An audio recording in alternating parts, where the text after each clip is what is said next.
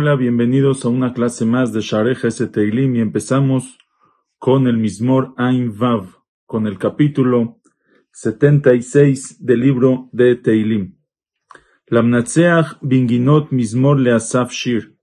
Para el director sinfónico Binginot, Mismor Leasaf Shir, un Mismor, un salmo para Asaf Shir, para, contar, para cantar Beneginot, para cantarlo con melodías, con canciones.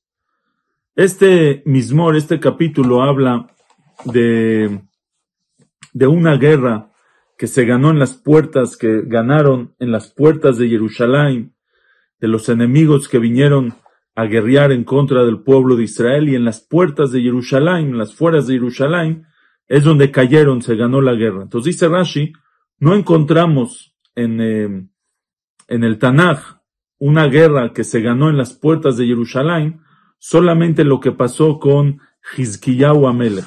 ¿Qué había pasado con Hizkiyahu Amelech en tiempos del, eh, del rey Hizkiyahu? Eh, en tiempos del rey Hizkiyahu, el rey Sanjerib, que era el rey de Ashur, el rey de Asiria, Asiria era una potencia mundial que había conquistado todo, todo el mundo de esa época o gran parte del mundo de esa época. Entonces él al principio, Sanjerib, al principio conquistó muchas partes, muchas ciudades del norte de Eretz Israel, lo que es Shomrón, el Galil, y expulsó a todos los Yehudim, que eran todas las tribus, las diez tribus, fue Sanjerib el que las exilió fuera, afuera de Eretz Israel, las llevó a países lejanos, dicen que estaban por la India, por, por China, Ahí es donde se perdieron las diez tribus. Fue Sanjerib el que los eh, exilió a las diez, eh, a las diez, a las diez tribus. Más o menos, más o menos, alrededor de cien años antes de la destrucción del primer Betamigdash. Después de nueve años, regresó otra vez Sanjerib a Eretz Israel y también quiso conquistar lo que era Yehudá, Judea, y, y conquistó entonces todas las ciudades eh, amuralladas, las ciudades, lo que es Lachish, Hebrón, Betel, estuvo llegando, conquistando, y cuando llegó a Jerusalén, quería romper la muralla y conquistar Jerusalén. Ahora, en Jerusalén, en ese tiempo, no solamente estaba eh, la gente de Jerusalén, los, los, habitantes de Jerusalén, sino también había muchos, em, muchos refugiados de muchas otras ciudades que ya había conquistado que se escaparon de, de, de estaban en Jerusalén, Jerusalén estaba llena de refugiados. Ahora, y llegó Sanjerib y les avisó a la gente de Jerusalén, les dijo así, si ustedes me abren las puertas, si ustedes me abren las puertas, no voy a matar a ninguno.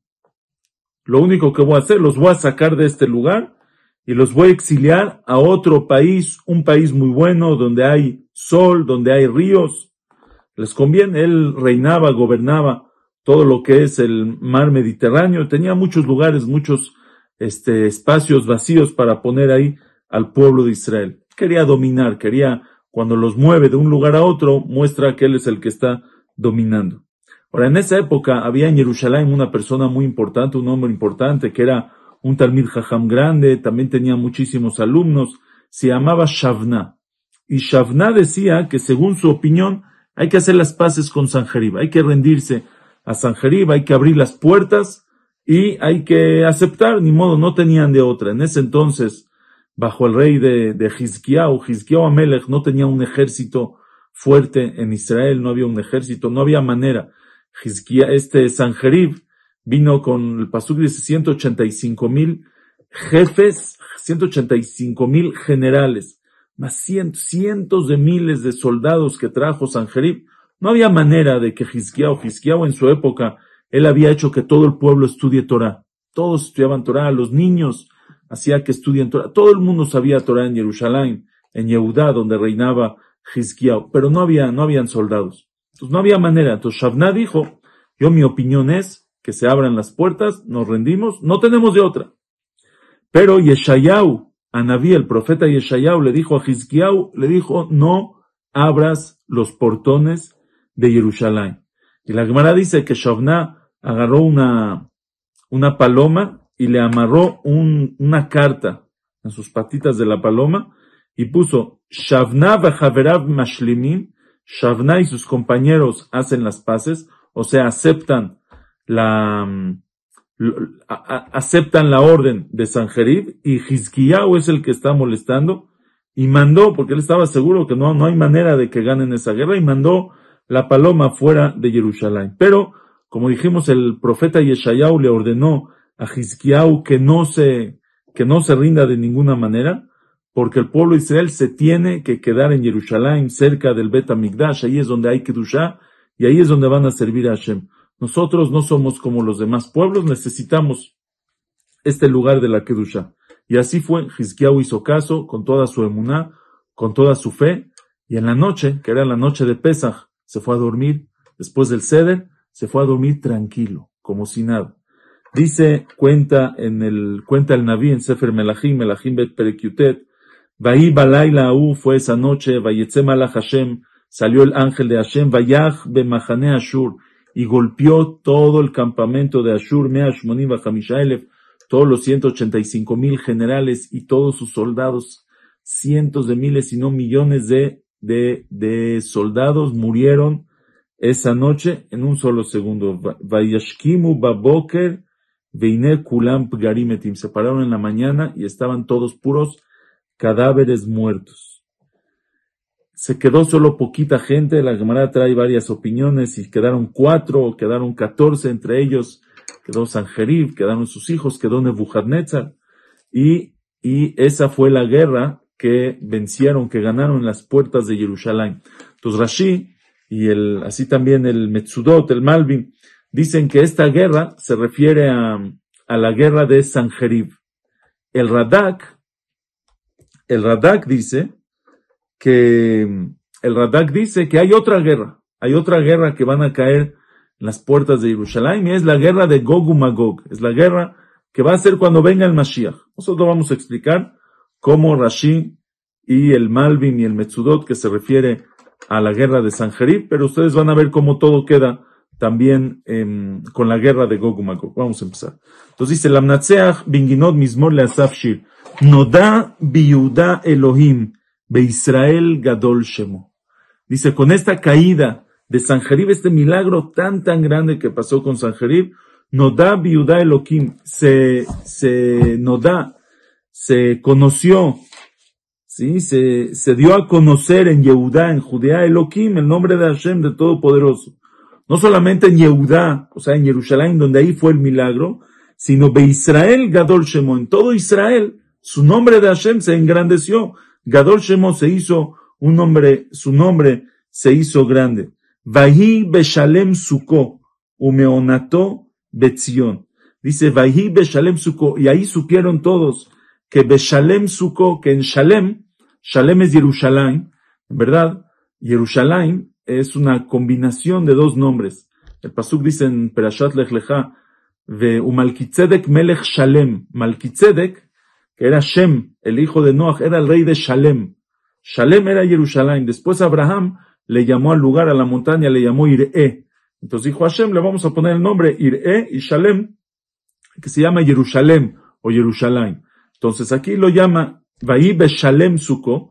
Todos se dan cuenta que, que Shalem, Beshalem Suko, que en Shalem, que en Jerusalén, Suko, está la Suka, está la casa de Boreolam, Umeonato Betzion y su, su morada está en Tzillón. Umeonato Betzillón.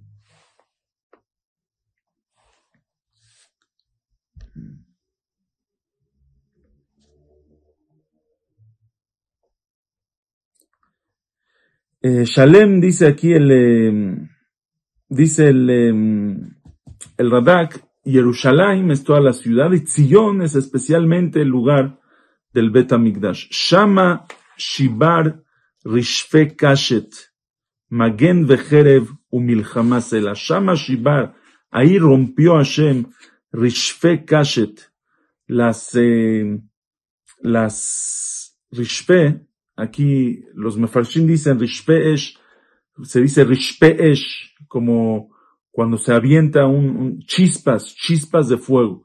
cuando se suelta, cuando se dispara una flecha de la velocidad, parece que es como una, una este, chispa de fuego volando. Rishpe kashet, las chispas de las, del kashet, del, del, del, em, no, del, em, del, del, acabo de decir, del arco, de los arcos, de las flechas, Shama Kashet, las chispas de los arcos Kashet, o sea, las flechas de los arcos, las armas de ellos, ahí Hashem los rompió, como decir, vinieron ellos conquistando y peleando y ahí se rompieron, se acabaron sus, sus, em, sus armas. Magen, Vejerev, Umilhamasel, ahí Hashem rompió el Magen, el escudo, Vejerev, la espada, Umilhamá y las guerras, Sela eternamente. O sea, ahí se acabó la guerra, ya no guerrearon más, nunca más, Sanjerib y su, y su ejército. Naor ata, Naor ata, Adir mehareret Hashem, tú eres Naor, eres luz, luz irradiante, explícale Benezra. ¿Por qué decimos que Hashem es luz? Hashem no es luz, luz es algo, eh, al fin de cuentas, luz es algo físico, algo material y Hashem no es algo material, Hashem es espiritual, no podemos decir que es una luz. Dice el Ebenezra, pero luz es lo más cercano que tenemos para comparar a Hashem. ¿Por qué? Porque es algo que no lo podemos palpar, no lo podemos tocar, pero lo vemos que existe.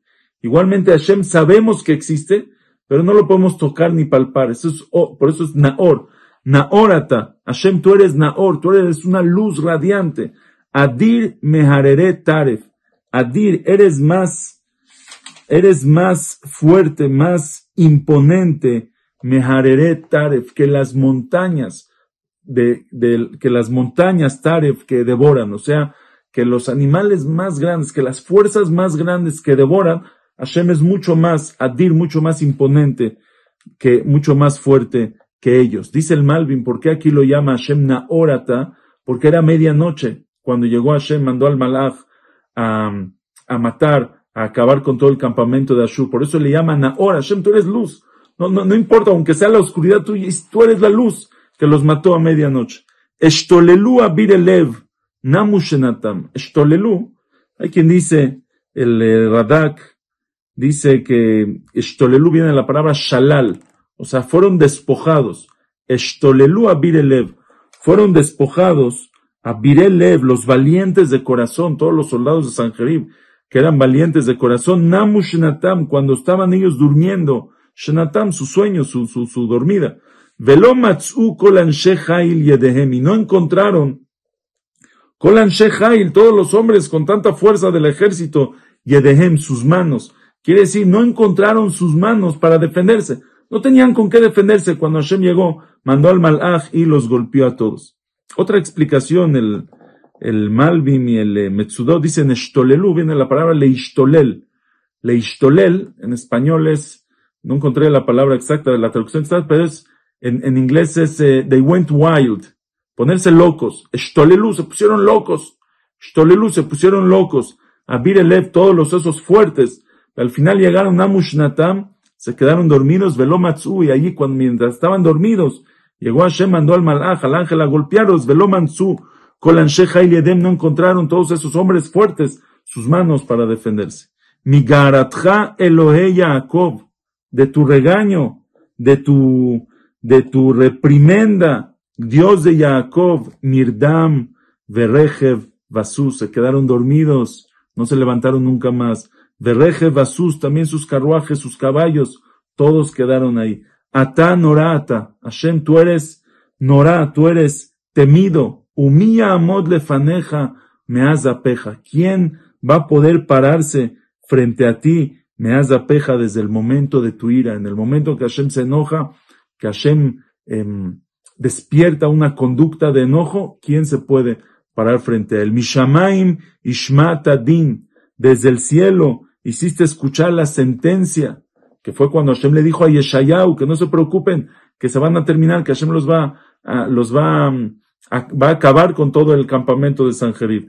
Eretz Yarea Shakata, desde ese momento que Hashem hizo escuchar su sentencia que acabó con el campamento de Sanjerib, Eretz Yarea, la tierra tuvo mucho miedo a Hashem, Veshakata, y se tranquilizó. Ya nadie más por mucho tiempo no vino a guerrear en contra del pueblo de Israel, en contra de Jerusalén. Bekum la mishpat Elohim, y fue eso cuando se levantó a hacer justicia, Elohim Hashem, Leoshia Kolan ve Eretz Sela, para salvar a los humildes de la tierra, que son el pueblo Israel, que eran humildes, tzadikim, humildes, Sela para siempre. Kihamat Adam Todeka, Kihamat Adam Todeka, porque el enojo de las personas, se explica aquí Rashi, Kihamat Adam Todeka, el enojo de los Reshaim provoca Todeka, provoca que le agradezcamos a Hashem. ¿Por qué? Porque el Rasha, el malvado, viene con todo su enojo a atacar al tzadik, como en este caso llegó Sanjerib con todo su enojo a atacar Jerusalén, y al final, ¿qué salió de eso? Que le agradecimos a Hashem, porque Hashem nos salvó de manos del Rasha, del malvado, y le agradecimos a Hashem. She'erit Gemot Tachgor, y She'erit Gemot, lo que sobra, She'erit Gemot, lo que sobra de los enojos, si hay más gente enojada, furiosa, que quiere venir a atacar al pueblo de Israel, Tachgor, Hashem los amarra, se cierra, ya no le pueden hacer nada al pueblo de Israel. Nidru veshalemu Adonai Elohechem kol sevivav.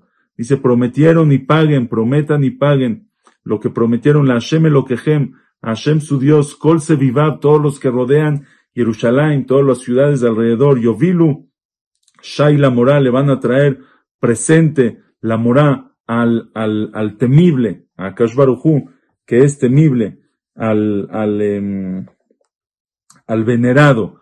Y así fue que, así cuenta el Naví, que después de que cayó todo el campamento de Sanjerim, todos los reyes de alrededores de Eretz Israel, de Jerusalén, le traían regalos al rey Hizkiyahu. Ivzor Ruach Negidim va, va a doblegar el espíritu de los príncipes, los importantes, los ministros, los que se creen muy fuertes, que van a venir a conquistar. Hashem los va a doblegar. Norá le malje Aretz y es temido Hashem ante los reyes de la tierra. Como dijimos, el Radak explica todo esto a la guerra de Gog y Magog, que cuando, cuando venga el Mashiach, todo el mundo va a temer a Hashem, Bimerabi Amenu. Amén. Hasta luego.